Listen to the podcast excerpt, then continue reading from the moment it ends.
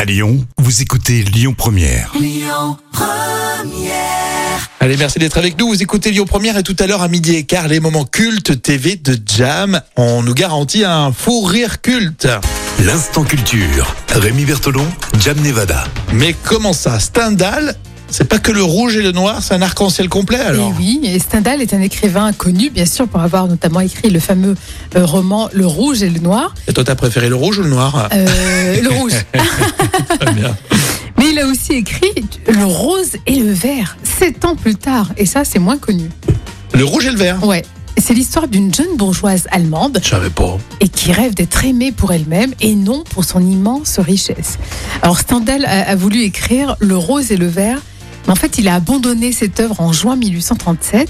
Et cette œuvre, elle est tout de même quand même disponible en poche. Et tu sais combien de pages elle fait Non, vas-y. Elle fait 557 Ah oui, pages. d'accord. Moi, Je te promets, moi, si je commence un livre et j'en suis à la 553e page, Donc, euh, je le publie. euh, J'abandonne pas le truc.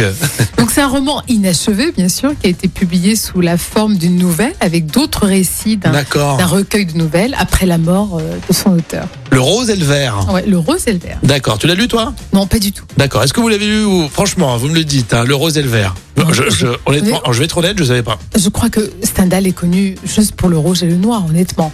Bah ouais, mais c'est peut-être, Ouais. tu vas peut-être relancer la mode. C'est vrai. Le rose et le vert. Voilà, le rose et le vert. Allez les Bon. verts Exactement. tu, vas, tu vas te faire des copains. Tiens.